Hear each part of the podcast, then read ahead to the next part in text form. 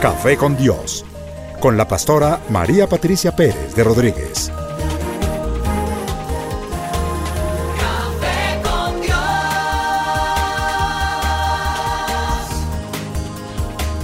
Café con Dios.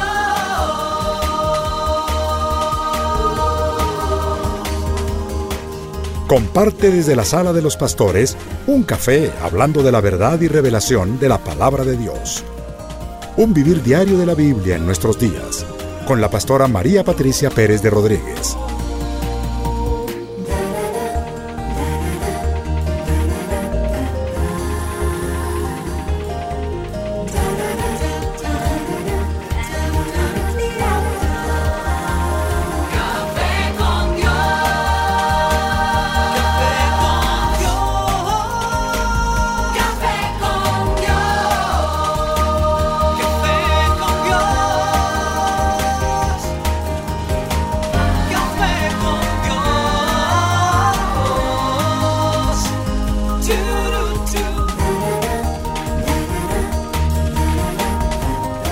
Con Dios, con la pastora María Patricia Pérez de Rodríguez.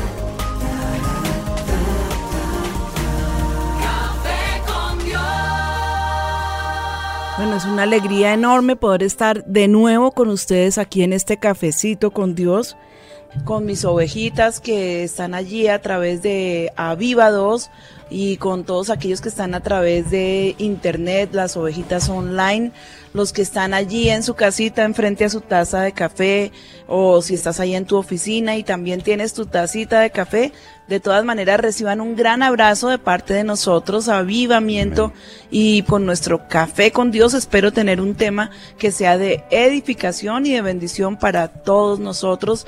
Yo estaba recordando ahorita ese texto en Proverbios que dice que encomienda a Jehová tu camino. Sí, que pongamos allí como que toda esa fortaleza que, que creemos tener, la pongamos en manos del Señor y Él nos hará prosperar. Amén. Amén. Bueno, Amén. quiero saludar a mi mesa de trabajo. Tengo invitados muy, muy, muy especiales pastores del ministerio. Por el tema, pues eh, yo quería que estuvieran aquí con nosotros. Está el pastor Iván. Realmente me cuento dentro de los fan número uno del programa de la pastora, de los que más he aprendido, me ha enseñado, no sabe cuánto, pastora, y qué bendición y qué, y qué gratitud de que me haya invitado al programa, pastora. Gracias, Ivancito. Estamos aquí listos con nuestro cafecito, ¿no? Sí, delicioso. Aquí ya está- tenemos está- servido ese delicioso café. Delicioso. Bueno, también tengo el placer inmenso de tener con nosotros aquí a mi hijo, a Ricardo Mauricio. Richie, saludemos la audiencia. Gracias por invitarme a tu programa y de verdad es un privilegio para mí poder estar acá, de verdad. Gracias por cada oportunidad que nos das de poder acompañarte, es una bendición para nosotros, de verdad. Gracias y como decía el pastor Iván, de verdad que es un programa que le enseña a uno, es, es como una gotica para, Sí. de agua para el sediento Sí. en el medio de esta carrera que estamos viviendo, que es la vida de cada uno. Llega en el momento en que más lo necesita. Perfecto, uno. sí, es verdad. Amén, gracias al Señor.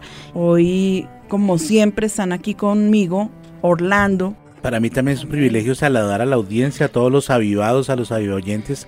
Están esparcidos en lugares que ni soñamos ni nos imaginamos, pero ahí fieles escuchando esta señal del cielo. Y por supuesto, pastora, es un gusto estar acá con usted también. Siempre le queda a uno en el corazón porque es demasiado práctico como para olvidar lo que usted enseña. Yo creo que todos los días tenemos nuestra oportunidad de vivirlo y experimentarlo. Gracias. Bueno, en toda la mesa de trabajo están los muchachos que trabajan allí con todos los equipos y las niñas, todos ellos, pues bueno, a todos un abrazo. El tema que yo tengo esta mañana, no se los voy a dar hasta que no invitemos al más especial de los especiales, ni más Amén. faltaba. Amén. Amén. Vamos a, a inclinar allí nuestro rostro y vamos a invitar al Señor. Padre, gracias te damos por esta nueva oportunidad. Es un deleite, es una delicia, sobre todo porque tú estás aquí con nosotros, Señor. Si no estuvieras, esto sería terrible, sería un programa de esos ladrillos que yo eh, conozco muchos, pero lo más importante y la intención de mi corazón, cada vez que se abren los canales de Avivados para el mundo, Señor, es que tu gloria sea vista. Permítenos glorificar tu nombre, que todos los oyentes, Señor, tus ovejitas sean edificadas. Espíritu Santo, tómate el control completo de este programa. Glorifícate en él, Señor, que no se hable más ni menos de lo que tú quieres que digamos. Y gracias porque nos permites esa, esa, ese lugar que no nos pertenece, pero en tu misericordia, gracias que estamos aquí, Señor, y que podemos compartir este tiempo no solamente con los oyentes, sino lo más importante contigo, mi Señor. Recibe la gloria y la alabanza en Cristo Jesús. Amén, y amén. Amén. Amén. Puesto el programa en manos del Señor.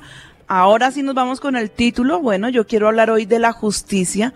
Es un tema bastante profundo porque pues es bien difícil de en- encontrarle un significado hoy en día en nuestra sociedad. Pues que eh, las cosas que más aquejan es la injusticia, la social, la injusticia moral y no podemos menos que menos si no entendemos la justicia aquí en la tierra. A veces como que nos queda por allá totalmente eh, perdida eh, con mucha mayor razón la justicia de Dios. Y quiero hablar eh, a través de, de los medios, a través de este medio, no solamente de la justicia aquí en la tierra, la justicia entre los hombres, sino de la justicia de Dios, o tratar por lo menos de tocar este tema que es bastante interesante y bastante profundo.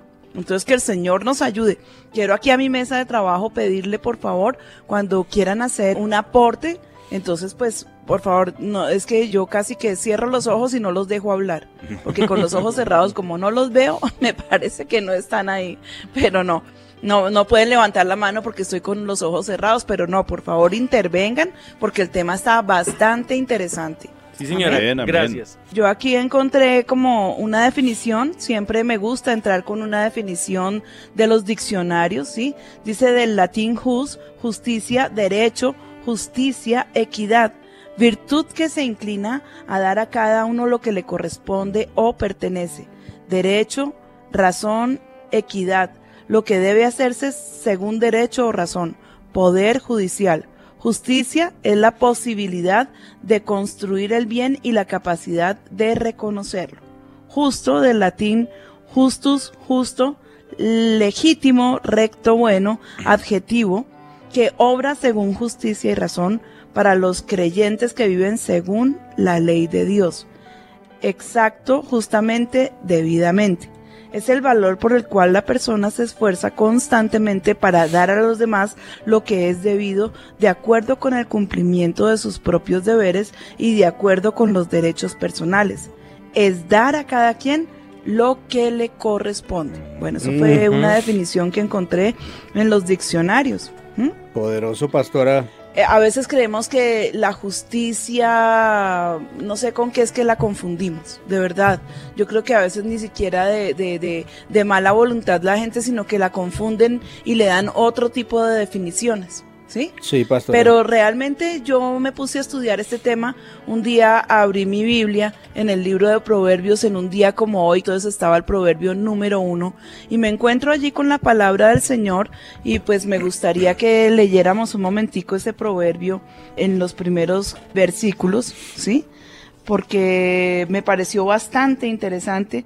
De ahí vino la inquietud por este tema. Los proverbios de Salomón, hijo de David, rey de Israel, para entender sabiduría y doctrina. ¿Para qué son los proverbios? Entonces yo estaba como pues en esa inquietud preguntándole, Señor, ¿por qué me has dado tanta inclinación y deseo de estar leyendo los proverbios? Y como se los he repetido tantas veces, pues hay 31 proverbios, pues Dios no se equivoca, como que uno para cada día. ¿Para qué los proverbios? Para entender sabiduría y doctrina, para conocer razones prudentes, para recibir el consejo de prudencia, justicia, juicio y equidad. Y esas tres palabritas se me clavaron a mí y yo comencé a, a buscar la definición de justicia, de juicio y de equidad. Justicia, pues la que ya les leí, la justicia no es dar o repartir cosas a la humanidad, sino el saber decidir a quién le pertenecen esas cosas por derecho. Sí, no es que, o sea, yo de pronto tengo un mercado porque hay una calamidad o varios mercados para repartir. Y a mí lo que me parece justo y correcto es, pues bueno, está entre, entre la gente que está damnificada por algo, por así decirlo, pero están eh, Pedro y Rosita a los que quiero mucho. Y pues yo justamente considero que debo darles más mercado a ellos. Y la pregunta aquí sería, ¿por qué justamente darles más mercado a ellos? ¿Acaso no están todos viviendo la misma calamidad? Entonces justicia no es hacer derecho de repartir las cosas como yo creo, sino como tiene que ser, me guste o no me guste. No a la persona que ame más que a la otra o que uno respete más que a la otra. Sí. No, señores. La justicia es repartir equitativamente el bien que ha sido entregado para darle a quien, a esas personas que están en ese estado de, de indefensión, por así decirlo, porque perdieron sus cosas. ¿Mm? Poderoso. Eso realmente es justicia. Poderoso pastora porque el tema es tan importante y me parece eh, tan ilustrador, tan eh, excelente porque la palabra justicia cuando a uno le dicen de justicia, digamos, para el común de, de todos nosotros, uno cree que justicia está hablando solamente del juez. Uno está hablando de pronto de personas Sí. que, que o son abogados o que han eh, aprendido a ejercer justicia desde el punto de vista como uno la entiende, la ley pero con la definición que usted acaba de dar, le despierta a uno tanto interés el tema porque realmente empieza uno a darse cuenta que tiene que ver con todos, que tiene que ver con la justicia que yo opero en mi casa, con mis hijos, con mi esposa, en mi trabajo, en cualquier lugar. Yo tengo que aprender de justicia y qué bendición porque pues según lo que está diciendo la pastora, eh, el que nos enseña mejor lo de justicia es el Señor.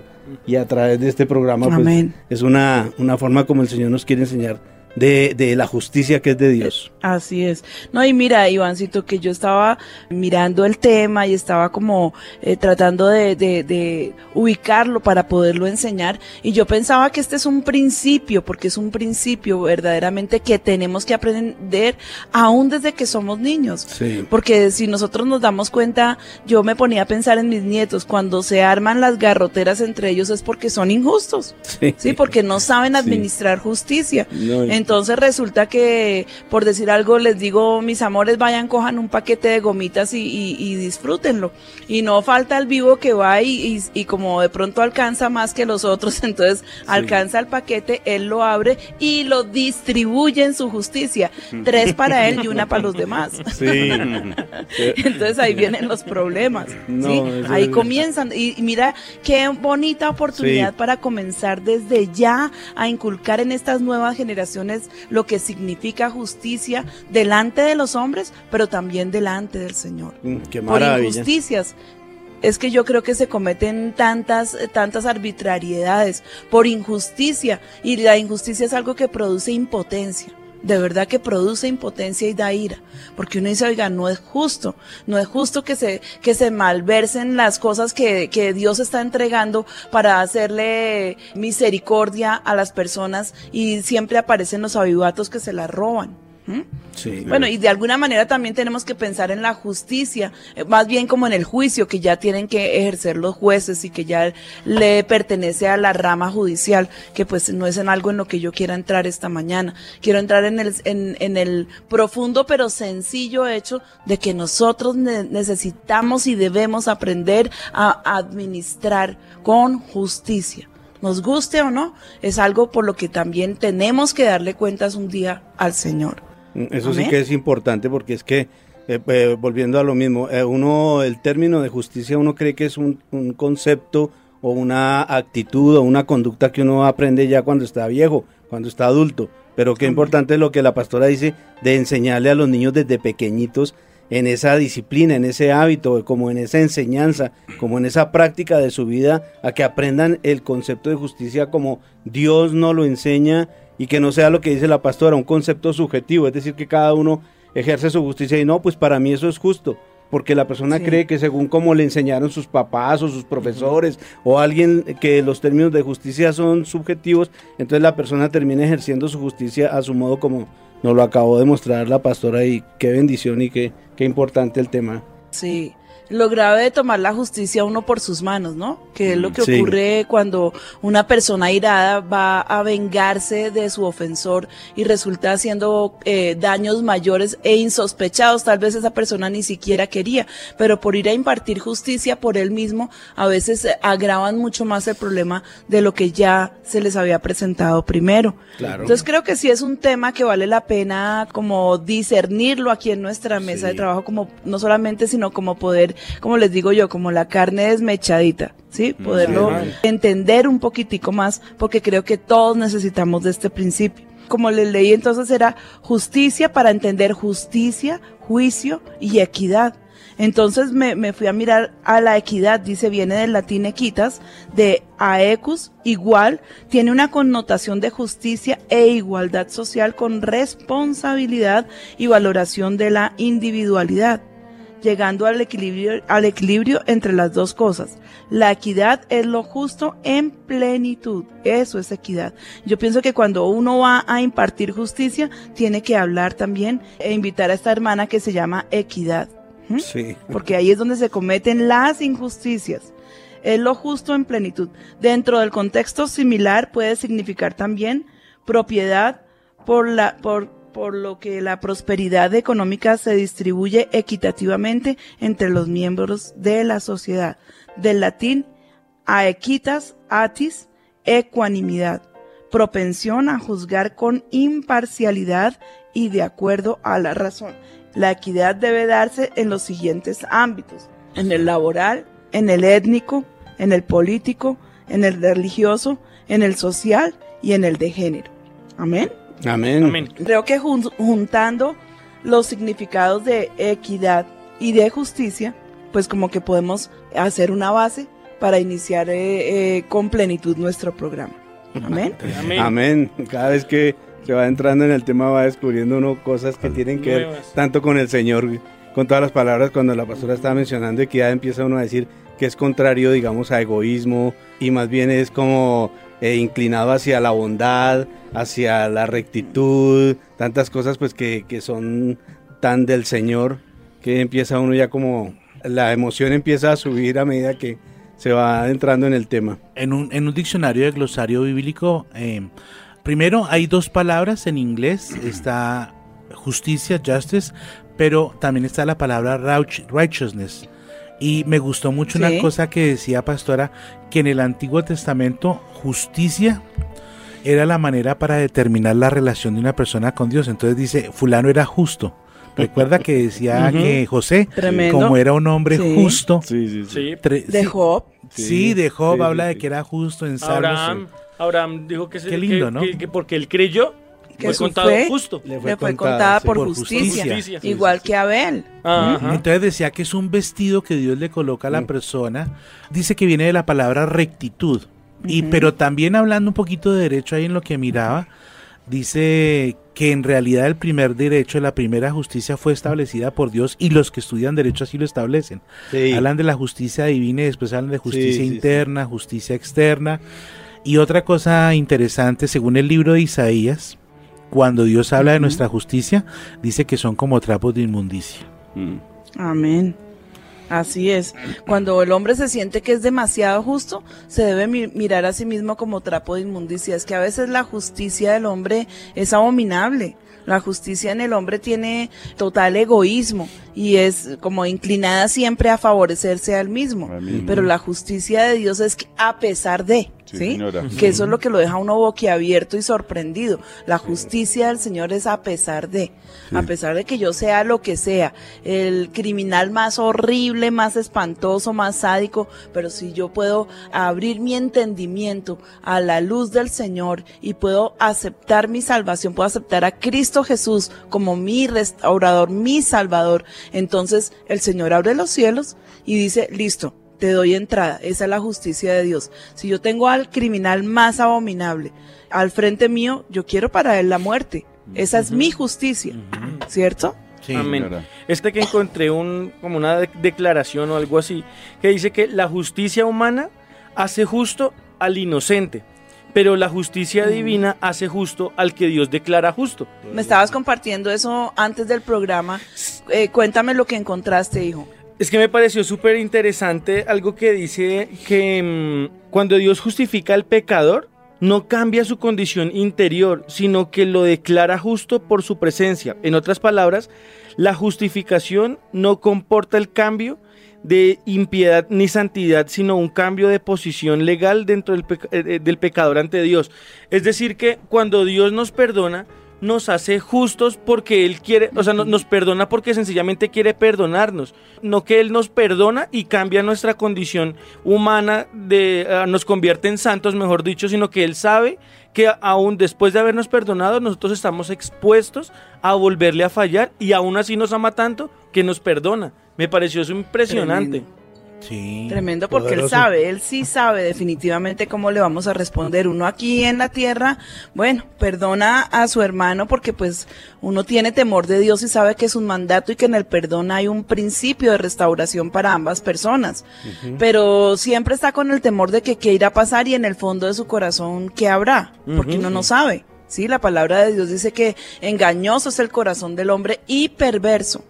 ¿Quién lo puede conocer?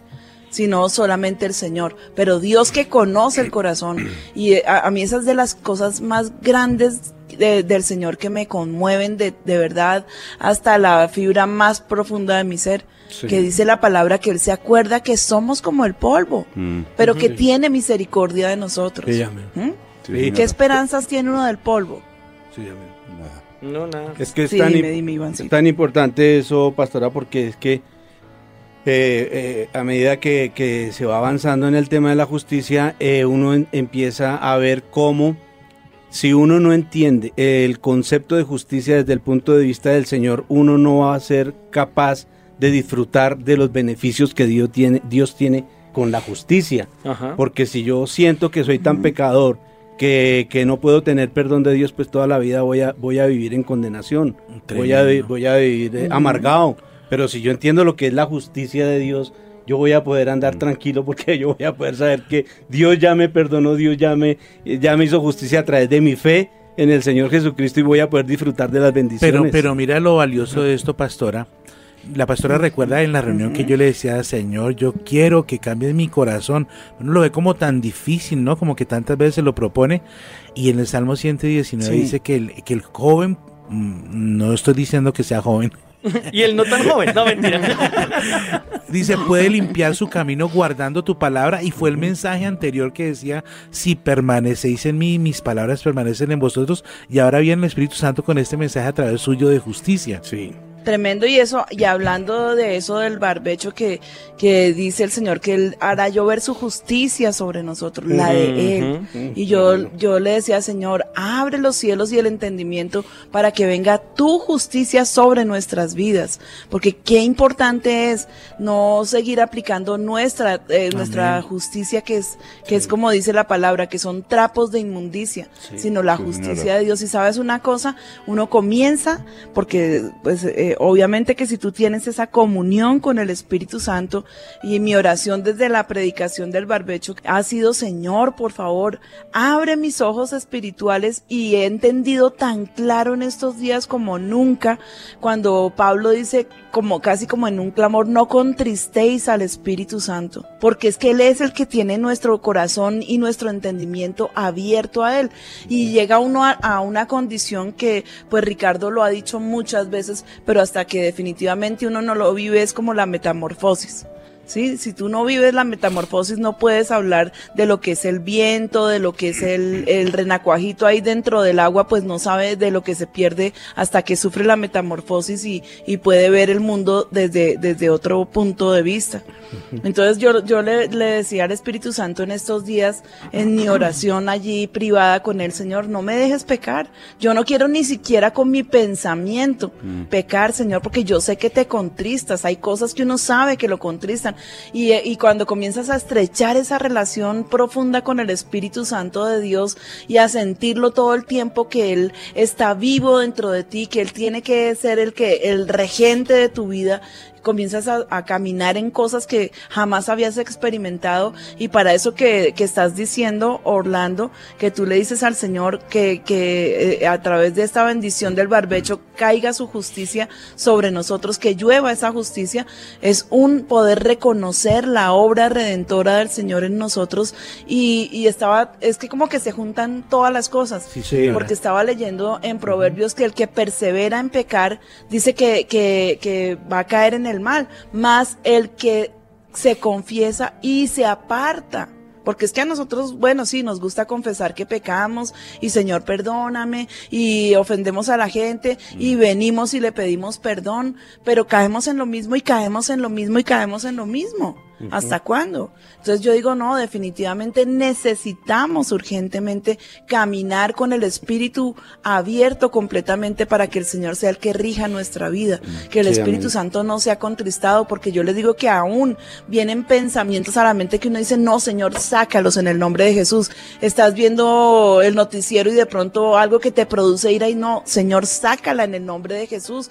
Yo no quiero nada que contriste por un segundo al Espíritu Santo. Es difícil la tarea para nosotros. Pero saben una cosa, la buena noticia, mis amados, no para Dios. Nada es imposible para el Señor. Amén. Y si nosotros Amén. queremos caminar en santidad, podemos hacerlo, ¿saben cómo? No en nosotros porque no podemos, sino en el Espíritu Santo. Amén. Caminar en el Espíritu. Ya entendí que es caminar en el Espíritu. No es caminar sobre una nube. No es que tú dices, bu, y sale en, eh, eh, el halo poderoso. que No, no, no. Caminar en, en, en, en esa, en santidad, caminar en el Espíritu es caminar con Él. Ya, Sí, así de sencillo. Vienen pensamientos a tu corazón como que vas a hacer injusticia y no puedes. Vas a airarte con fulano porque tal cosa y no puedes. A nosotros nos está ocurriendo algo tan precioso que en las reuniones del equipo ministerial últimamente han sido poderosísimas, que era de lo que tal vez estabas hablando, Orlando, cuando dijiste de la reunión. Y lo que ha venido a nosotros es una convicción de que son un tiempo nuevo. Pero lo que hemos sentido es, es yo le decía a Ricardo, yo me siento como en el tiempo de Enoch que dice la palabra que Enoch caminó con Dios. Y yo siento que el Señor está caminando aquí con nosotros. Es un tiempo glorioso, maravilloso, donde veremos su gloria como nunca, pero ojo, porque también veremos sus juicios. Amén. Es que Maim, eh, estaba, estaba leyendo acá y en, en Efesios precisamente dice lo que estabas diciendo ahorita de andar en ese continuo caminar. Acá como que el, eh, el Señor lo insta a uno, lo motiva, le, lo exhorta para que, eh, dice en Efesios, que nos vistamos del nuevo hombre creado según Dios en la justicia, la santidad y la verdad. O sea que es lo que decías, sí se puede y eh, es más, Dios nos está motivando a que lo hagamos porque cuando nacimos de nuevo, Él nos dio un vestido nuevo, el cual está la justicia, la santidad y la verdad. Amén, así es, y podemos. Es que lo más tremendo es que creemos que eso es imposible. No es verdad, sí podemos hacerlo. Yo llevo haciendo el ejercicio, es como cuando uno está pues a la edad que tenemos, ¿no? Por favor, ya que estamos viejitos.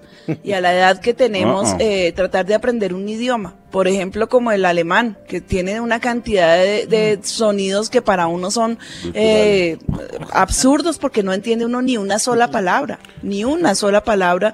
Y, y te metes en una inmersión de esas que hacen, mejor dicho, inmersión total en el alemán y sales con el cerebro rayado. Uy, horrible porque no entiendes nada y te toca abrir como el intelecto para poder comprender y ah, ya empiezas a juntar, ah, eso quiere decir esto con esto, con aquello, ta, ta, ta, ta, ta.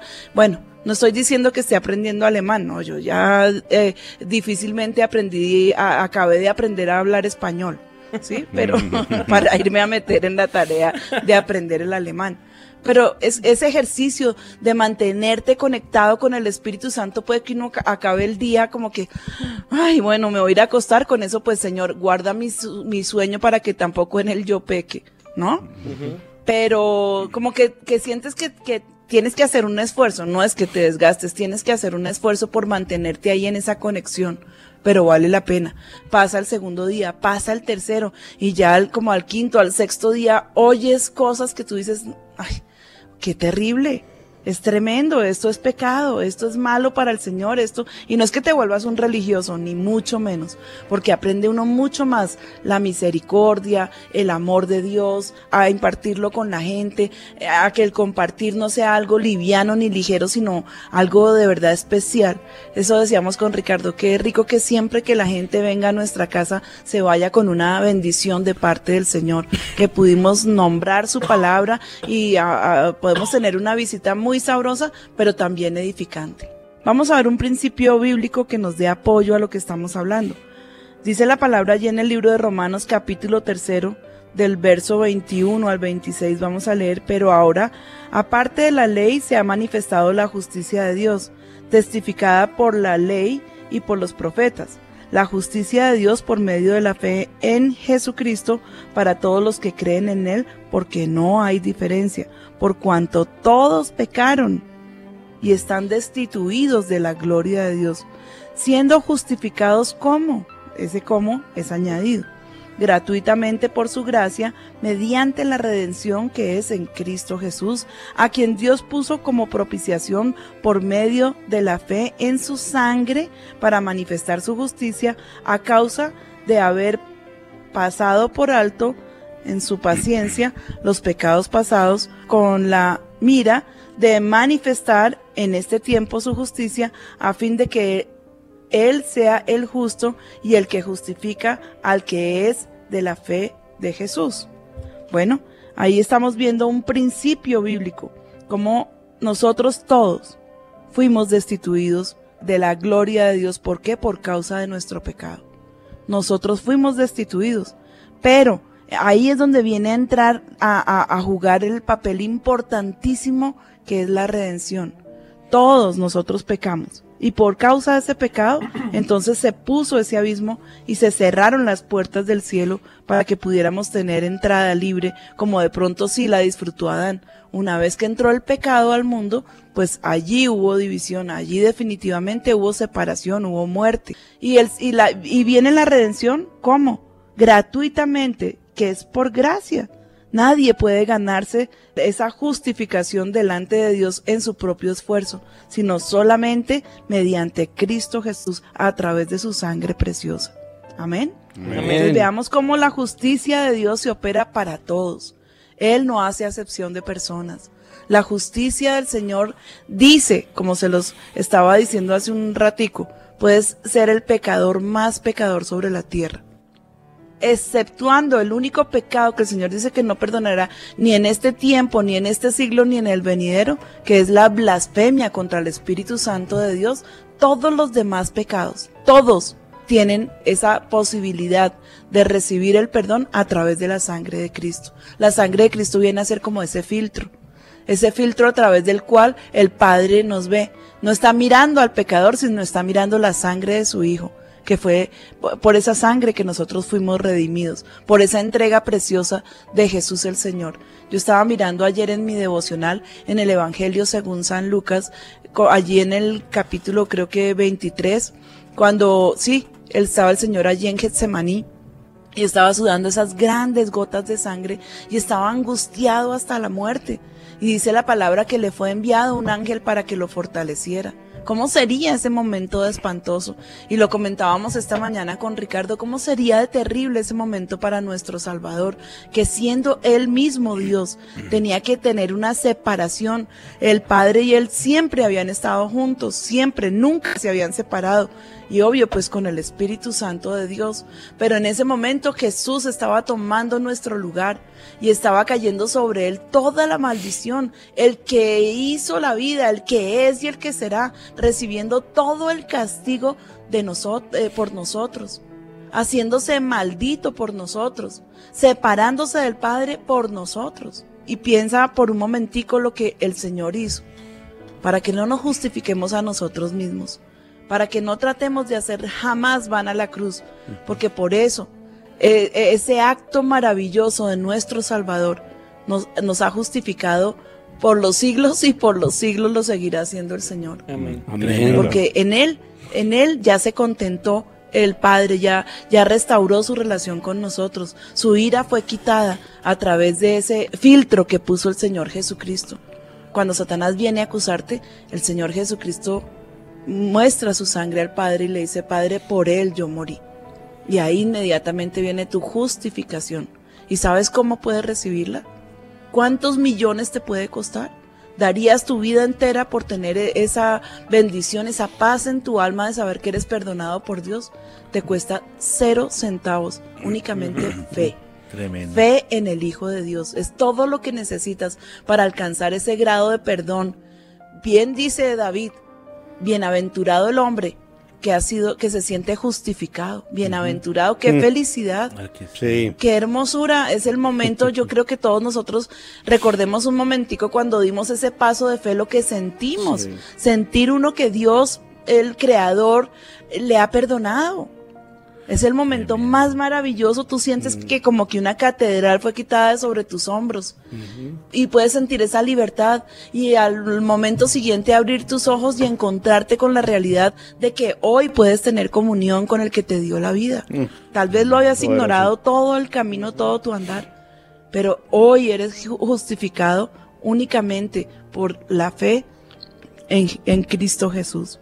Amén. Increíble regalo y maravilloso de libertad que nos dio el Señor. Sí. Estaba pensando en una vez que vi una un documental de un reo que estaba declarado a muerte en los Estados Unidos por un delito que cometió y ya tenía la sentencia de para que lo ejecutaran en una fecha, con fecha y hora y todo. Y algo pasó por allá que, que con la abogada que lo está defendiendo y le conmutaron la pena de muerte. Y ese señor y la familia estaban más felices. Y cuando la pastora estaba comentando eso me sentía más o menos como así. Sí. O sea, cuando nosotros estábamos condenados realmente a muerte Que no y vino todo lo que la pastora estaba eh, relatando ahí de la obra del Señor Jesucristo y saber que por esa obra nosotros se nos conmutó esa pena La de pena. muerte y fuimos salvos y fuimos libres Como una amnistía. de la cárcel y de la condenación a la muerte para entrar a la libertad del Señor Jesucristo. Acá hay una investigación que tiene Ricardo Mauricio, pastora, si me permite un poquito. Es Sí, claro, casi, casi claro. las preguntas que usted hacía al principio de cómo ser uno justo, de cómo que los niños fueran justos, y lo dice de esta manera. Dice, Dios es el que puede constituir justo a alguien, ¿no? Según todo lo que la pastora ha expuesto. Él es el que declara a alguien justo. Pero entonces, ¿cómo hace él para otorgarle el don, porque ya usted dijo que era un regalo, de la justicia a alguien? Dice, ¿cómo puede Dios dar ese don de justicia y no ser injusto? ¿Cómo él puede justificar a alguien injusto sin ser el injusto? Entonces entra en lo que usted definía del ministerio de la redención. Pero entonces viene una pregunta. ¿Cómo Dios va a declarar injusto a una persona que es justa? Sería otro acto de injusticia. Pero mire cómo Dios deja algo en la ley, maldito todo el que fuera colgado de un madero. Por una cosa que no le falta al carácter de Dios, lo constituye injusto a Jesús para que él pueda expiar. Entonces dice, termina él haciendo una sustitución, que es de la que habla Isaías en el capítulo 53 cuando dice, herido fue por nuestras rebeliones, molido por nuestros pecados. Molido por nuestros Pero qué hermosura pecados. como Dios, ¿cómo se puede decir? Como que dribla, como que como que se mete en ese laberinto de imposibles para nosotros. Y, y es lo que lo mismo que dice eh, Pedro cuando en, en el, ver- en el capítulo 2 que dice y eh, quien eh, hablando de Jesús quien él mismo llevó nuestros pecados en su cuerpo sobre el madero para nosotros para que nosotros anduviéramos en justicia. Tremendo. O sea, el- el- es lo mismo que estaba diciendo de Isaías Sí, sí, también, eh, como que Pedro lo, le hace una paráfrasis al mismo, a lo mismo dice, es que en él fueron llevados todos nuestros pecados, él Sí. fue el, inju- él, él se convirtió en, en pecado, mejor dicho, para que nosotros pudiéramos andar en justicia. Sí. Y, y- y lo que a mí más me deja absorto, uno puede que haga una cantidad de cosas por alguien, pero que por lo menos se lo agradezcan, ¿no? Sí. Pero uno no acaba nunca de entender y, y somos, in- bueno, yo hablo por mí, ingrato a lo que Dios ha dicho como obtuso, ¿no? Como que uno no lo puede entender a menos de que el Espíritu Santo se lo revele a uno. No, y lo más tremendo, ¿no? Que lo que estábamos hablando hace un momento, que el Señor sabe, Él, Él sí conoce nuestro corazón y Él Sí. sabe que estamos aún sujetos a volverle a fallar, Sí. porque él, él sí conoce todas las cosas. Sin embargo, sin embargo, Él hace caso omiso de nuestra terquedad, porque nos ama. No es que no venga, no es que ojo, ¿no? No estoy diciendo que no vayan a venir las consecuencias por el pecado, vienen porque vienen. Pero el Señor decidió justificarnos, el Señor decidió perdonarnos y por eso digo que las cosas más grandes eh, que compendian el amor de Dios es que es, es el a pesar de, es ese amor ágape, que es por encima de, que es a pesar de nosotros mismos. Es que es Dice- eh, cuando el Señor también dice que con amor eterno te he amado. Y es parte de esa, de esa virtud, como esa característica de la justicia del Señor, que es, que es eterna. Sí, Miren nos lo amó. que dice aquí Romanos, que se lo leí hace un momentico, a quien Dios puso como propiciación por medio de la fe en su sangre para manifestar su justicia a causa de haber pasado por alto en su paciencia los pecados pasados. ¿No le sorprende? ¿No es tremendo el Señor? Sí, Dice que a causa de... Él ha pasado por alto en su paciencia Mm, los pecados pasados. ¿Mm? Como que dice, ay, listo. Eso es como cuando el niñito está presentando ahí su examen y la profesora dice, pobrecito, lo ve que se esforzó pero no le alcanzó. Dice, ah, listo, pasémoslo así sea con un 5 raspadito o 3, como se esté, como se califique en cualquier parte, ¿sí? Dice, con la mira de manifestar en este tiempo su justicia a fin de que él sea el justo. El hombre no es el justo. Es que el único que es justo es el Señor, ¿sí? Amén. y el que justifica al que es de la fe de Jesús. O sea, ¿quién es el que nos justifica? ¿A, a quiénes somos los de la fe en Jesús? Nosotros. Sí, Hemos Ajá. creído en Él. ¿Mm?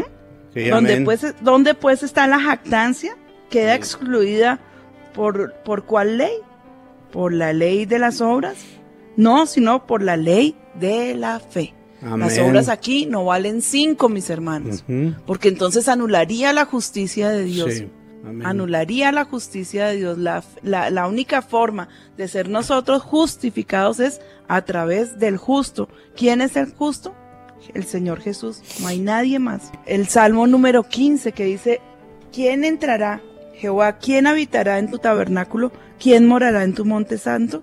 El que anda en integridad y hace justicia. Mm. Mira quiénes heredarán ese monte santo. Sí, Ujú. ¿Sí? amén. Dice, y habla verdad en su corazón, el que no calumnia con su lengua, ni hace mal a su prójimo, ni admite reproche alguno contra su vecino, aquel a cuyos ojos el vil es menospreciado, pero honra a los que temen a Jehová, el que aún jurando en daño suyo, no por eso cambia, quien su dinero no dio a usura, ni contra el inocente admitió cohecho. Mm. El que hace estas cosas no resbalará jamás. Amén. Otro tip, otra clave para que entiendas cómo jamás resbalarás.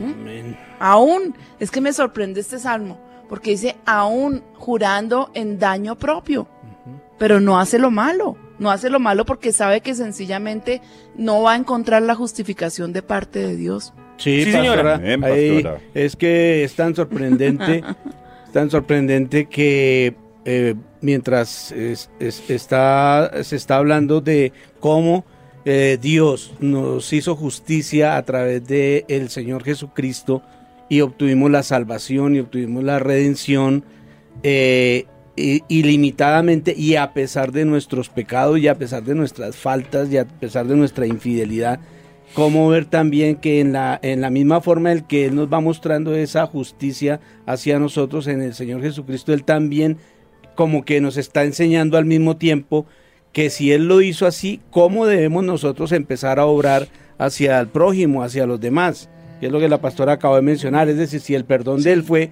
tan ilimitado de, en cuanto a nuestros pecados, si el amor de Él fue tan ilimitado que no tuvo en cuenta esos pecados para limpiarnos a través de la sangre del Señor Jesucristo, es una enseñanza también para nosotros donde eh, si el Señor lo hizo, nosotros también lo debemos hacer con los, con los demás, en cuanto al amor, en cuanto al perdón. Amén. Pastor, hay una historia, yo no sé si la has Sí, escuchado, de un Y es pastor. que podemos hacerlo. Tenemos, perdóname. Hay una historia de un pastor, no sé si se la alcanzo a contar dime. rapidito. Dice que él tenía una ovejita, bueno, tenía muchas Sí. ovejitas. El caso es que a una se le murió la cría. Y a otra que estaba naciendo en el parto se murió fue la mamá. Mm. O sea, le quedó una huérfana y, y a otra mamá pues se le murió la cría. Entonces el hombre dijo, no, pues esto yo lo solucionó fácil. Le puso el bebito a la que había perdido la cría.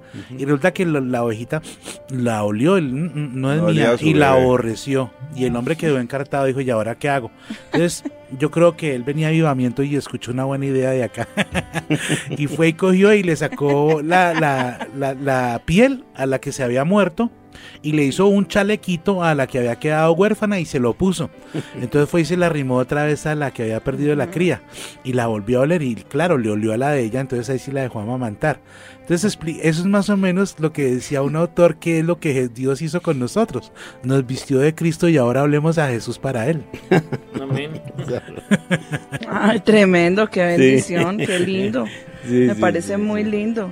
Dice Isaías 1.17, aprended a hacer el bien, buscad el juicio, rectitud, restituid el agravio, haced justicia al huérfano, amparad a la viuda. Ahí encontramos otro principio de justicia, hacerle justicia al huérfano y amparar a la viuda, restituir el, el- a- al agraviado, porque no solamente está bien pedir perdón, ok, pedir perdón es un principio, pero hay que restituir. En la medida en que podamos hacerlo, restituyamos el daño que hicimos, si con, si lo podemos hacer con dinero porque eh, le, le quitamos lo que era justo, pues corramos a hacerlo. Es que yo creo que Dios nos está abriendo en este momento el entendimiento y con a través de esa palabra del barbecho, creo que definitivamente y algo en, en lo que hacía mucho hincapié Ricardo era en no hacer barbecho en el corazón del vecino, sino en el propio, sí, Sí. porque tan fácil que es sacarle a cada uno su pecado Sí. y mirar a- a- eh, eh, la viga en el ojo del hermano, que la paja en el ojo del hermano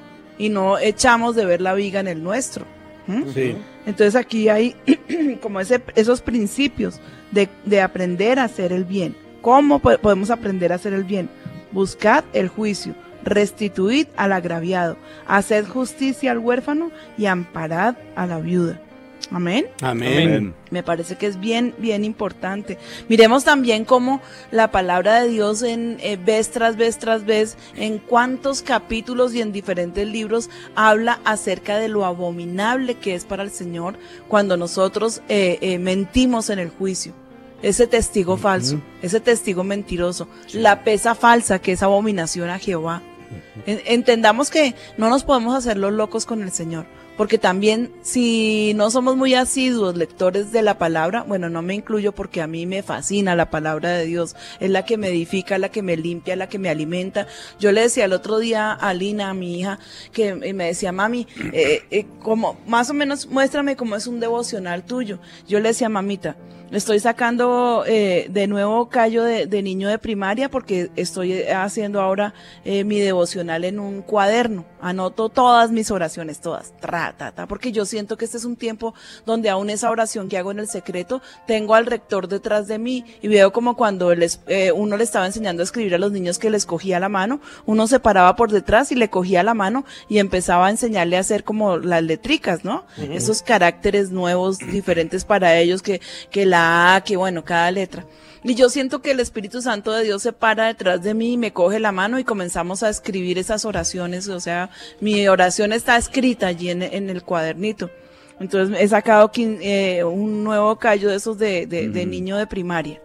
Eh, con el lápiz que estaba tan desacostumbrada a usarla porque pues de verdad que la tecnología como que nos anula en tantas cosas. Es maravillosa y, gloria al Señor por la tecnología, pero nos, de alguna manera nos anula en muchas cosas. Y podía sentir como esa oración definitivamente eh, eh, se hace eh, Y sintiendo que, o sintiendo que ahí está el Espíritu de Dios como rigiendo. Entonces le decía a mami, mira, mi devocional, la primera parte es cuando voy y escribo, y mientras que estoy escribiendo en el cuadernito es como que me vacío, me desocupo. Voy allá con toda mi carga, con mi necesidad, voy con mi agradecimiento, voy en arrepentimiento, voy le pido perdón. Bueno, toda es- esa es la primera parte. Pero la segunda parte, que es un perfecto deleite, es la palabra, porque lo que vacíe se llena con la palabra de Dios. ¿Sí? Entonces voy y me vacío, escribiendo y leyendo, vuelvo y me lleno y salgo, mejor dicho, con baterías para todo el día. ¿Mm? No les estoy enseñando a hacer un devocional, pero pues bueno, de pronto a alguien le sirve la, el tipcito que les acabo de dar y les de bendición. Claro que Amén, es sí. in- inspiración. Llenarnos con su palabra que es tan importante y pedirle al Espíritu Santo de Dios que nos la recuerde. Porque es que de verdad que la memoria también comienza con los años como a, a fallar, pero el Señor es maravilloso, hace cosas increíbles de verdad, eh, cuando se las pedimos. Pidámosle que Él está ahí todo el tiempo y está atento. Dice en Jeremías 22.3, así ha dicho Jehová, haced juicio y justicia, librad al oprimido de la mano del opresor, y no engañéis ni robéis al extranjero, ni al huérfano, ni a la viuda, ni derraméis sangre inocente en este lugar. Les estoy dando textos bíblicos de, para aclarar un poco lo que es la justicia según el Señor. Cómo alcanzar ese grado de justicia.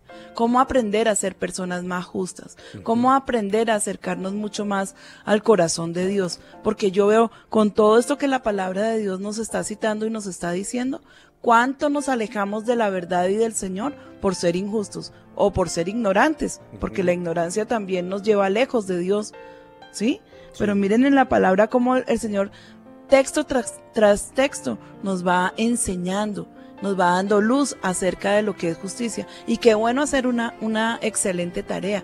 ¿Por qué no te pones allí, si quieres, si este tema te ha tocado, a, a coger una concordancia, mirar la palabra justicia y comenzar a leer cuánto texto encuentres? Bueno, creo que te vas a demorar un ratico porque hay mucho en la Biblia acerca de la justicia.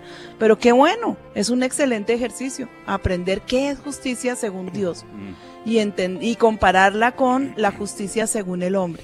Y comenzar a aborrecer tu justicia, como dice la palabra, como un trapo de inmundicia. Amén. Amén, pastora. Bueno, miremos que es verdad que los derechos de las personas comienzan por un ordenamiento justo de las leyes civiles. Ahí empieza como esos derechos, o sea, la sociedad también ha instituido sus derechos sobre y, y ca- y cambia eh, en los países, pero pues en, en este término creo que no es, no es muy grande ni muy diferente. Pero los cristianos nos debemos contribuir como ciudadanos ejemplares. Nosotros no podemos esperar que la sociedad sea la que imparta solamente justicia. Nosotros debemos como que brillar y- y resaltar esos principios en nuestra sociedad. Es una forma también de testificar. Es una forma de dar fe que le pertenezco al Señor.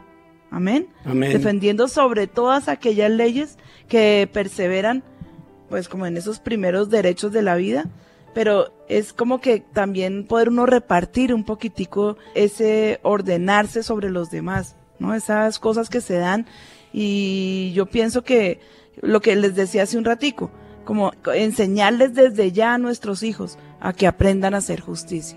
Es enseñar, entrenar generaciones en- enteras para que aprendamos a ser un poco más justos. No debemos olvidar que hay una justicia que tenemos que ejercer diariamente en innumerables situaciones que se nos presentan y pueden ser pequeñitas. Pero ¿por qué no empezamos a ejercitarnos en este principio que se llama justicia? ¿Sí? Y es, es, es que es- hay que aprender a vivir con justicia. Amén. Hay Amén. que aprender a tener ese, ese parámetro en nuestro corazón como algo importantísimo. ¿Y por qué no empezar a desarrollarla en las pequeñas cosas? en pequeñeces, ¿sí? De pronto podría, podrían parecer más normas de urbanidad, pueden estar muy cercanas a ser normas también de justicia. como lo que les, como que lo que vuelvo y les explico. De pronto tiene uno la oportunidad de ver eh, un caso de injusticia y pues bueno, la palabra dice que no te metas en pleito ajeno, ¿sí? Porque Sí, no sea que salgas eh, requete mal parado. Pero sí puedes como comenzar a, a- a- a implementar un poquitico de esto. Yo recuerdo hace unos pocos días, en el, en el apartamento donde estamos viviendo, pues que todavía estaba en obra. Y comenzaba uno a, a- a ver ahí entre, entre la gente que, o sea, los obreros y las señoras del aseo, eh, que pues ve uno cómo se cometen injusticias y cómo el que tiene se siente con mayor derecho va apabullando a los demás y cómo meten la mano para, para hacer eh, como, no sé, como poder estafar. Y uno se para ahí se- como simple espectador, pero uno yo creo que debería meter la mano y decir, oiga, pero ¿por qué hace eso? Eso no está bien. Sí. Uno puede- tiene como también un, un poquitico la autoridad para, me decía Ricardo en estos días, es que uno no debe quedarse callado. Hay veces que la gente hace las cosas por ignorancia, pero uno lo puede sacar de su ignorancia hablándole con amor, Sí. pero con la verdad. Sí. Hablemos con amor, pero con la verdad. y al máximo que podamos atajemos la injusticia. Sí, amén. ¿Mm? Es que lo que la pastora está diciendo como que parecieran normas de urbanidad. Pues realmente estaba mirando aquí en Mateo 5, que es cuando el Señor, en Mateo 5:20, cuando el Señor dice, porque os digo que si vuestra justicia no fuere mayor que la de los escribas y fariseos, no entraréis en el reino de los cielos. Y en una versión del lenguaje actual dice, les aseguro que si ustedes no son más obedientes que los fariseos y los maestros de la ley, nunca entrarán en el reino de los, del reino de Dios. Ahí asimila justicia a obediencia al Señor, ¿no? Y, y después de ahí de Mateo 5 es cuando empieza, como lo que decía la pastora, de dar como normas de urbanidad, porque empieza a hablar de, no enojarse contra el hermano, de, no llamar necio al hermano, de arreglarse con el hermano por el camino antes de, ir al juez, eh, de, de ser amables con todos. Y el punto importante que tiene que ver con justicia que dice en Mateo 5:44 que, que, que es el que, el que creo que a veces a, a los cristianos nos cuenta tanto trabajo, que es amad a vuestros enemigos, bendecid a los que os maldicen, haced bien a los que os aborrecen y orar por los que os ultrajan y os persiguen. Y la pregunta con que termina dice, Amén. porque si no los que, los que no tienen a Dios, pues hacen lo mismo, tratan Ajá. bien a los que los tratan Sí, ahí bien. Sigue, ahí sigue diciendo eso, pues porque él empieza diciendo que si no somos más justos que los fariseos, porque dice porque los fariseos aman a los que los aman, les prestan a los que eh, buscando un Exacto. interés de los que les prestan, son amables con los que los quieren y bueno y todo eso que son como lo que decía la pastora de normas de urbanidad. Oyendo eso, yo me acuerdo, pastora, de la vez que Pero son de sinceridad. justicia, Ivancito. Sí, son de Realmente justicia. son normas de, de- Son de de integridad y de justicia. Sí, por eso es que empezaba diciendo, el- empieza el Señor diciendo ahí eh, que si vuestra justicia no fuere mayor que la de los fariseos, Mayor. mayor. Y enseguida es que vienen como todo lo que, lo que es de justicia, pero que la pastora decía que parecieran normas de urbanidad. Mira que yo estaba leyendo en la palabra la semana pasada que dice que si nosotros le damos a- al que aborrecemos, que si tiene hambre y le damos pan, si tiene sed y le damos de beber, dice que no solamente porque amontonamos as- se amontonan ascuas sobre su cabeza, sino que dice que Dios te lo devolverá. El bien que le hagas a todos los que te aborrecen, Dios te lo, te lo devolverá. ¿Te imaginas? No es solamente que Dios te mande a hacer lo bueno, sino que te premia por hacerlo. Tremendo. Yo lo he podido experimentar en mi vida de poder bendecir a los que nos maldicen, de poder a- darles y ayudarles cuando uno sabe que lo aborrecen. Y algo que viene de parte de Dios es una recompensa enorme en el corazón que no se llama orgullo. Ah, mire, eh, lo hice. Soy, soy más santo que él. No, se llama un contentamiento con Dios gigantesco porque él inmediatamente te visita y para darte una palmada en, el, en la espalda para decirte, well done, bien hecho, hijo, ¿sí? Y uno puede sentirse justificado delante de Dios, no delante de los hombres. Y uno puede sentir como el Señor se agrada cuando uno da pasos de fe y le obedece. Eso es algo maravilloso de verdad. Amén. Vivir la justicia con el prójimo es mucho más que no causarle daño. Eso es, es, es que no es solamente que, que no voy a ir a robarle, no le voy a quitar una parte de lo que le corresponde, no lo voy a, a- tratar con descortesía, pero cada uno de nosotros debe plantearse cómo vive la justicia en circunstancias comunes y corrientes de su vida. Ahí, cuando tú hagas un, un profundo examen de conciencia, ¿sí? Y puedas ver cómo en las circunstancias comunes y corrientes eh, vives eh, esa vida de justicia, en la familia, en el trabajo, en la vida social. ¿Mm?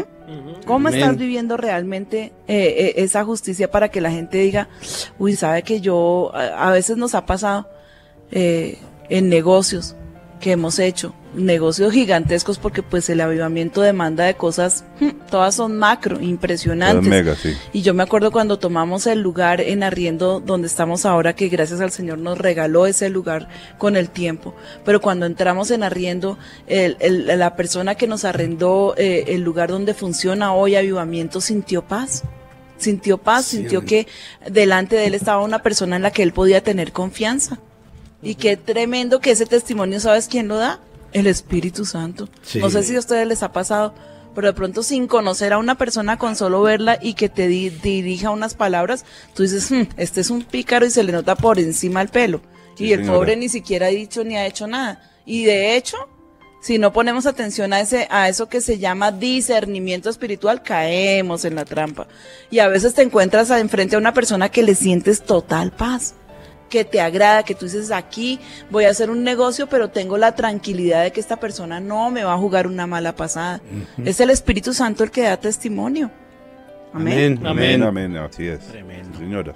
Sí, dime, Ivancito. No, pues que estaba mirando lo, lo que estaba mencionando del, de que la justicia tiene premios y premios grandes delante del Señor, porque hay en Proverbios, dice, eh, corona de honra es la vejez que se halla en el camino de justicia.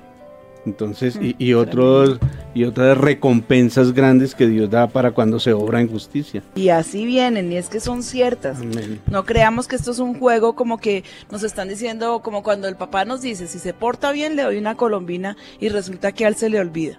Sí. Se portó re bien y no le dieron su colombina. También No, dice, el que Aquí sigue... de cierto, de cierto vas a obtener tu premio porque el que te lo está prometiendo es aquel que no puede mentir, Amén. que es el Señor. Amén. También dice, el que sigue la justicia y la misericordia hallará la vida, la justicia y la honra. Y la honra. Uy, ese texto a mí me parece precioso, me parece... Y Premios, Wow. premios impresionantes siguiendo la justicia tiene el Señor. Amén.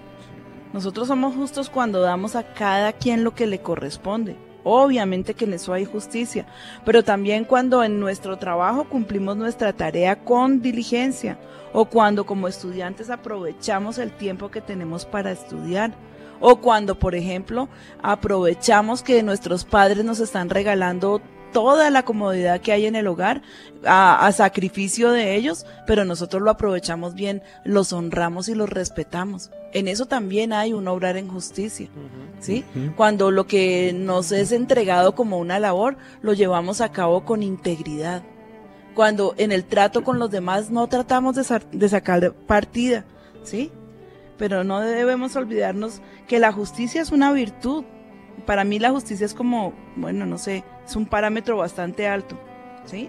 Y, y como tal debemos pedir al Señor que nos otorgue siempre la gracia necesaria para poder vivirla. Pidámoselo al Señor de corazón. Pidámosle que así como ha venido esa justicia como, como, un, como una virtud, que nos dé el Señor la, la- el- eh, la gracia, que nos dé la templanza de alguna manera para poder vivir en justicia. Amén. Amén. Porque yo sí sé una cosa, y yo sé que aquí entra el obrar de Dios sobre nuestras vidas. Ujú. Todos mis hermanos amados, que es un raya que raya entregarle yo a la gente, a mis hijos, en querer enseñar todo lo que el hombre siembre, un día lo va a cosechar. Y a mí Sí. me parece que en eso también está operando la justicia de Dios. Amén. Sí. Amén. Todo lo que siembres un día lo vas a cosechar. Sí, amén. Si siembras en maldad, maldad vas a cosechar. Pero si siembras en bendición, vas a cosechar bendición. Esa es una ley inmutable entre el cielo y la tierra. Y, y opera exactamente como cuando se siembra un campo. ¿Sí? Bueno, claro que en el campo uno tiene que mirar las condiciones climáticas que es a veces pues no se dan y no son las mejores, pero igual la semilla que siembres eh, no quiere decir que porque la condición climática no fue buena, pero si sembraste una papa no esperes que se te dé una pera, ni de riesgo se te va a dar una pera. ¿sí? Si siembras una papa vas a cosechar papa, esté bonita, esté grande, esté seca, esté quemada, esté como sea, pero vas a cosechar una papa. De manera que inmutablemente esa es una ley que no cambia, no cambia. Y si tú siembras justicia, vas a cosechar para ti justicia. Amén. Amén. Amén, amén, amén. Amén. En Filipenses 1.11, pastora dice, llenos de frutos de justicia que son por medio de Jesucristo para gloria y alabanza de Dios. Y bueno, una práctica como que muchas veces nos han enseñado es que en, en determinadas circunstancias cuando uno no sabe eh, si cómo obrar en justicia precisamente, eh, la mejor pregunta que uno se podría hacer, ¿qué haría el Señor Jesucristo en este momento? ¿Qué haría Exacto. el Señor Jesucristo, qué respuesta daría, qué haría, cómo actuaría Jesús en este momento. Sí, ¿Te acuerdas? sí. Eso, eso, Orly, de, desciframe ese, ese www. ¿Cómo es que ¿Qué, era? qué sería lo que haría Jesús? What would Jesus do? ¿Qué haría Jesucristo? Ujú. ¿Qué sería lo que Jesús ¿Qué, haría? qué- qué sería lo que haría Jesús, cierto? Sí. Sí, señora. Y que lo sacaron con unas manillas allá en Estados Unidos que era, eh, ¿cómo era? WW. Sí, señora. W- Eh, JD. Cuéntanos. es J- WWJD. Quiere decir eso, ¿qué sería lo que Jesús haría? Entonces, eh, eh, eh, creo que una vez la pastora decía que, que la ayuda del Espíritu Santo es saber qué hacer cuando no sabemos qué hacer. En esos casos viene el Espíritu Santo y nos dice qué sería lo que Jesús haría. Pero me llama mucho la atención lo que le comenté antes, pastora, creo que eso lo resume un poquito el Salmo 119, que le hacía yo el pie a la prédica anterior cuando dijo el pastor de permanecer en él, permanecer en sus palabras, porque después de la reunión a la que usted hacía alusión, yo quedé muy tocado y le decía, Señor, de verdad, que no sean palabras, que sea genuino. Ahorita estaba pensando en la vez que usted nos, nos habló de la sinceridad, sincera, yo no sabía de dónde venía la palabra de ser íntegro, de no tener una Sí, doble sí. vida. Y acá dice, el Salmo cuando comienza, dice, no hacen iniquidad los que andan en tus caminos. Y le dice, ojalá fueran ordenados mis caminos para guardar tus estatutos. Entonces no sería yo avergonzado. Y, pero le pide, ¿no? Y dice, antecitos de es cuando llega a la conclusión, dice, no, pero yo sé que con guardar tus caminos limpiaré mi camino. ¿verdad? Y Sí. después le Amén. dice, con todo mi corazón te he buscado, ayúdame. Más adelante le dice, abre mis ojos para ver las maravillas de tu ley. Hazle bien a tu Tremendo. siervo, que viva y guarde tu palabra. A ver, po- podemos eh, eh, aquí como tomar algo que se llama- que podríamos ponerle como el, el título cómo desarrollar la justicia. Hagamos la Amén. tarea de cómo Eso, desarrollar eso. la justicia. Sí, amén. Se me ocurre, por ejemplo, no tomar ventaja de los demás. Nunca, nunca, jamás hagas nada ventajoso en contra de los demás. Sí. Así sea en pérdida. Así te saque lágrimas. Los, pri- las primeras veces. Pero saben una cosa, que cuando uno se acostumbra a obrar de alguna manera, eh, eh, se le convierta en un hábito. Eso es lo que tenemos que lograr, que la justicia se nos con- convierta en un hábito como el de comer, el de cepillarnos los dientes, el de bañarnos. Pues bueno, convirtamos de, de esta virtud un hábito, la justicia. Pues O sea, no hacer injusticia. Sí, amén. No tomemos ventaja jamás de los demás. Siempre como que estemos más bien dispuestos a, a- a- a ir en pérdida a nosotros.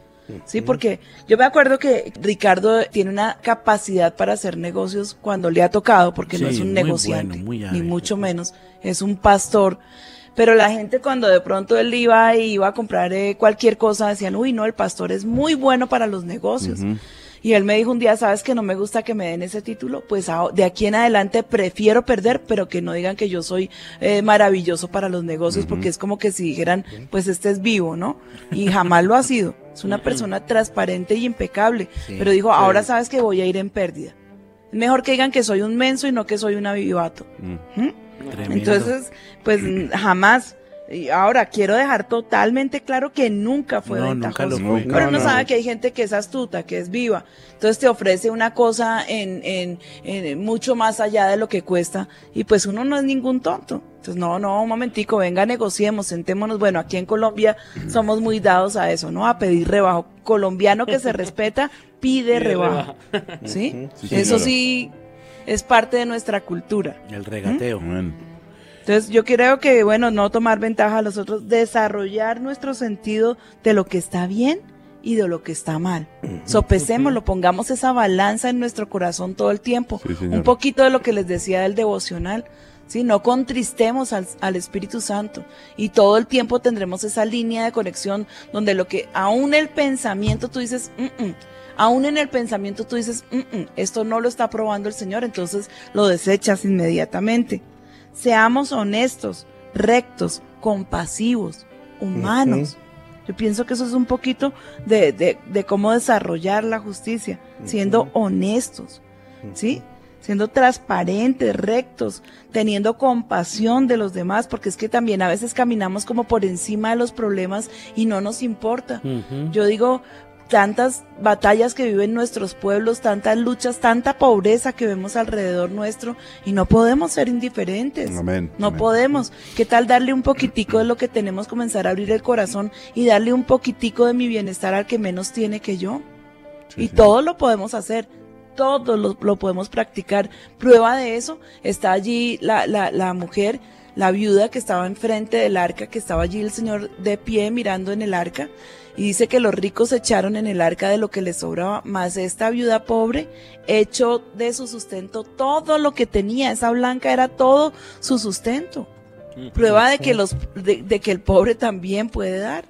Prueba de que el pobre también no solamente puede dar para el Señor, sino también puede tener misericordia de los otros. Amén. Y eso me parece muy conmovedor. Yo conozco personas que, que, que no tienen nada, pero de lo de nada que tienen, siempre saben compartir con los demás. Y lo más asombroso es que jamás les falta.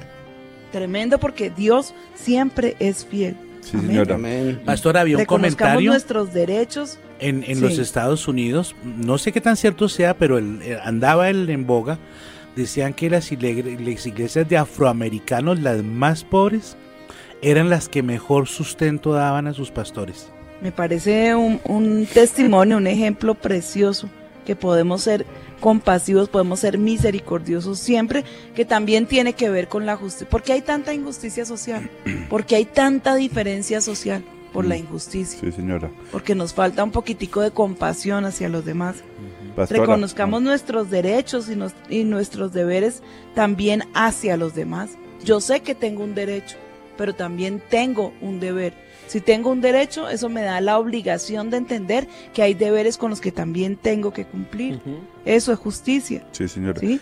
En Deuteronomio. Richie estaba padeciendo que, que un vecino hace fiesta todos los fines de semana y se lo permiten. Sí. Qué desespero, Dios mío, que no haya quien se pare y quien diga hasta aquí, ole, deje descansar a sus vecinos, no, porque resulta que es que el que lo favorece es el que tiene autoridad para favorecerlo. Qué injusticia. Tremendo. ¿sí? Y ese tipo de actitudes son las que traen a veces grandes pleitos en la sociedad.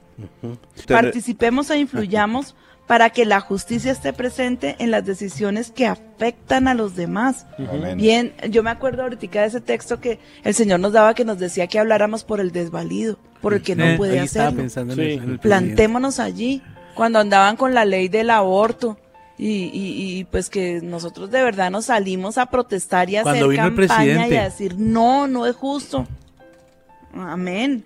Sí, es una, es lo que está diciendo la pastora, está aquí, eh, encontré en segunda de Pedro 1, 10, que lo que está diciendo la pastora de misericordia y todas las demás virtudes que está mencionando, dice que haciendo esas cosas no fracasaremos en nuestra vida cristiana. Ajá. Es una garantía porque dice, por lo cual hermanos, tanto más procurar hacer firme esta vocación y elección, porque haciendo estas cosas no caeréis jamás. Amén. O sea, es una garantía de no fracasar en la vida cristiana haciendo todas Y esas cuando vino el presidente, yo recuerdo a la pastora ese día que decía que ella estaba hablando por los que no tenían voz, porque no se podían hacer in- injusticias. ¿Recuerda, pastora, cómo la miraba eh, Presidente el Uribe. presidente Uribe? Sea, este es un país donde no hay pena de muerte, pero sí se le aplica a los desvalidos, a los que no se pueden defender, Sí. pareciéndonos que delante del Señor es una canallada, es un asesinato. Sí, señora. ¿Mm? Bueno, yo, yo creo que debemos tener en cuenta, muy, muy importante para nosotros, que nosotros eh, tratemos a los demás como queremos recibir también el trato. En eso hay justicia, ¿no les parece? Sí, Sí, señora. poderosa que, que yo le dé a los demás el trato que yo creo que me merezco. Ajá, Siempre decir la verdad. Sí, señora. Pensar en manera, en qué manera tus acciones van a afectar a los demás. Porque yo no puedo vivir como si yo estuviera sola sobre la tierra. No puedo vivir pensando que me las sé todas y que to- tengo todas las de ganar. Tengo que pensar cómo mis acciones pueden afectar a los demás. Ahí, por ejemplo, en la irresponsabilidad de salirse a conducir borracho. ¿Qué le importa? Mm. Sí, se Pues, salió borracho, iba en una fiesta, iba feliz, cantando, eh, eh, ya estaba súper lleno de, de- de- de licor. ¿Y cuántos accidentes y tragedias espantosas ocurren por causa de un conductor imprudente?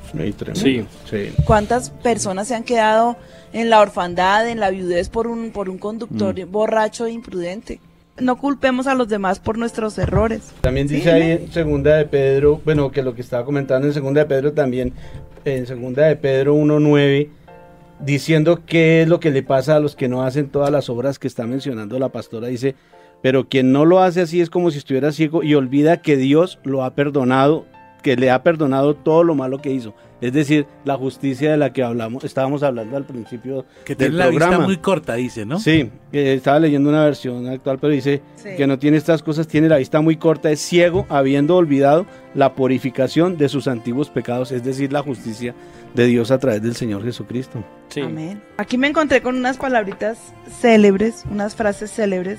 La justicia es el respeto espontáneamente experimentado y recíprocamente asegurado en la dignidad humana en cualquier persona y en cualquier circunstancia en que se halle comprendida y a cualquier riesgo que nos, que nos exponga su defensa.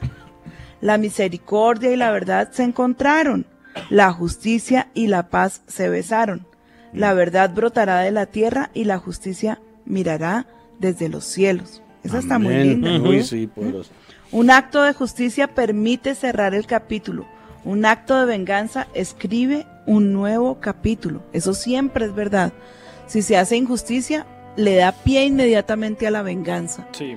No, no está bien, la venganza no es un sentimiento que debemos albergar nosotros, pero donde hay injusticia también hay venganza. Esta está bien interesante. La justicia debe imperar de tal modo que nadie deba esperar del favor ni temer de la arbitrariedad. ¿Mm? Nadie deba no. esperar el favor. Sí, porque si, si, Claro. si es justicia, olvídese cuál favor, es justicia y punto. Ni temer tampoco de la arbitrariedad. No critiques si no quieres ser criticado. No juzgues si no quieres ser juzgado. Ahí lo encuentras en, en la palabra también. Amén. Amén. Que nadie Claro, puede no esperar que le si hagan prebendas ni tampoco que le hagan injusticia, porque reina la justicia. Amén.